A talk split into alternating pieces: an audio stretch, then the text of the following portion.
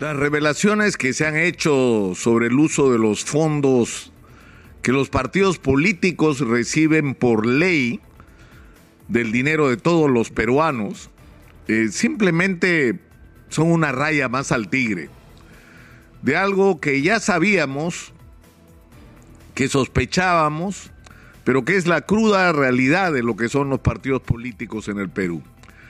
Es decir, es increíble que el eh, Partido Perú Libre le pague 12 mil soles al mes al señor Vladimir Cerrón por el hecho de ser eh, secretario general del partido, eh, pese a que el señor tiene una sentencia por corrupción y que está inhabilitado para ejercer la función pública.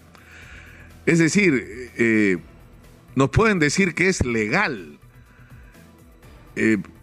porque la ley no es clara con respecto a cuáles son los límites y, cuáles son eh, los requisitos que se deben cumplir para el uso de los fondos que se le entrega a los partidos cada año. Eh, pero resulta increíble que una persona que esté inhabilitada para la función pública no esté inhabilitada para dirigir un partido que puede tener representación parlamentaria, que puede tener alcaldes y gobernadores regionales y que puede tomar eh, decisiones sobre los destinos de parte del país y parte de los recursos públicos nacionales. Es una cosa increíble, como resulta increíble que el partido del señor López Aliaga utilice los dineros que el Estado le entrega a su partido para pagar consultorías o contratar eh, espacios en televisión para que lo apoyen, porque más o menos de eso se trata, ¿no? Y, esto, y esto es, insisto, una raya más al tigre de lo que son los partidos políticos en el Perú, son una vergüenza. Es decir, si el Congreso de la República es probablemente el peor que hemos tenido en nuestra historia, eso tiene que ver por el estado en el que se encuentran los partidos políticos, que son, en el mejor de los casos, algunos de ellos simples clubes electorales, que se juntan porque hay elecciones y desaparecen después, y en el peor de los casos simplemente organizaciones criminales, como ha definido la Fiscalía en varios casos.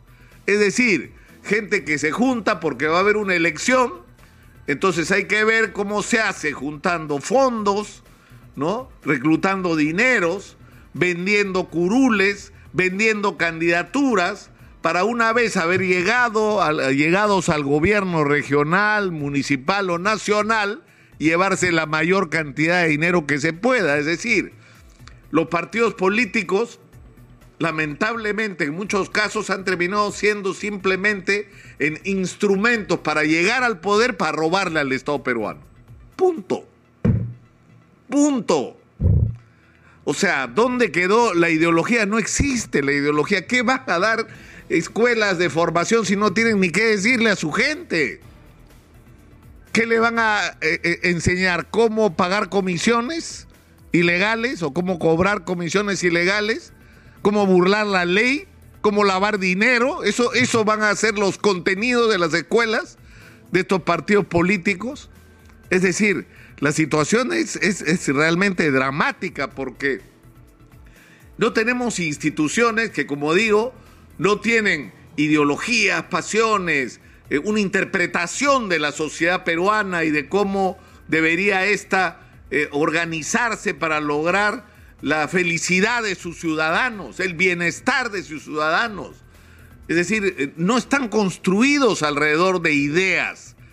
Y a partir de que no están construidos alrededor de ideas, tampoco funcionan como organizaciones democráticas que buscan reclutar a los mejores miembros de la sociedad para que estos de una manera democrática decidan en primer lugar quiénes van a ser sus dirigentes y en segundo lugar quiénes los van a representar en los procedimientos de elección en el país, ya sea municipal, regional o nacional.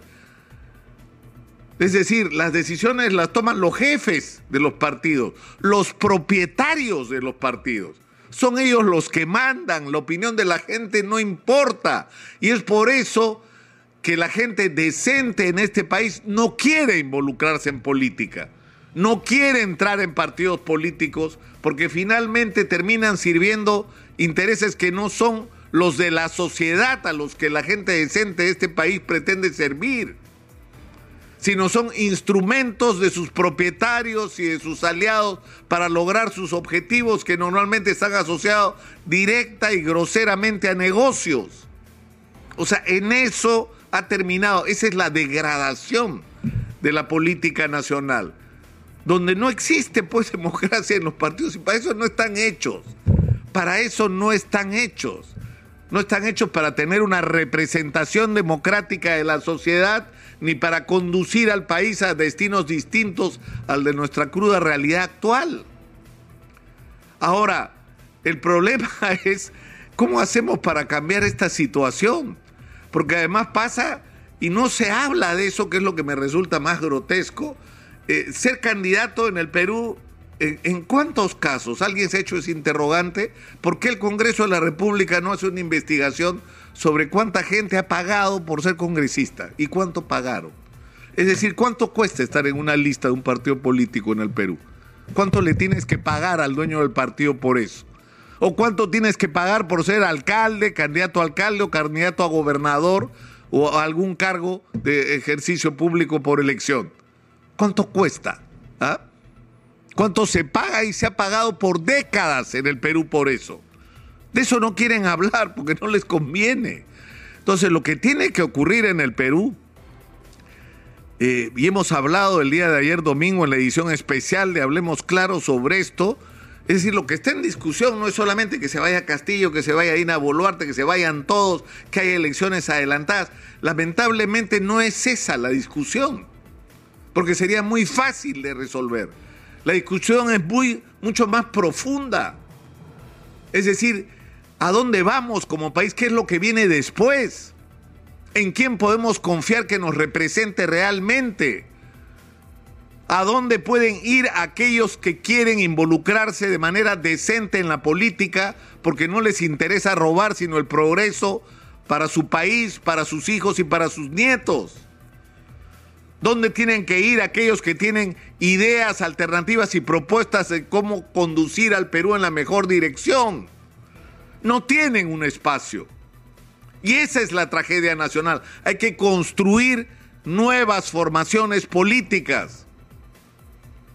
Ese es el reto del momento y eso no es fácil de resolver.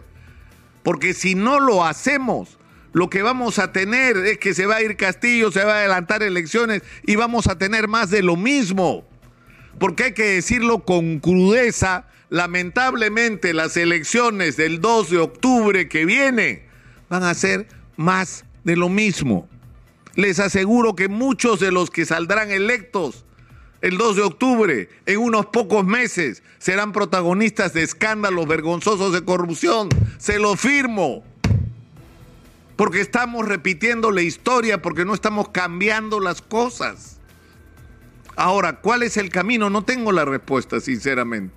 No tengo la respuesta, pero esto tiene que salir de los jóvenes, tiene que salir de los colegios profesionales, tiene que salir de las universidades, tiene que salir de las organizaciones gremiales y sociales, no solo de los trabajadores, de los agricultores, sino también de los empresarios. De ahí tiene que salir la respuesta a este cambio urgente que el Perú necesita, porque si no, no tenemos esperanza.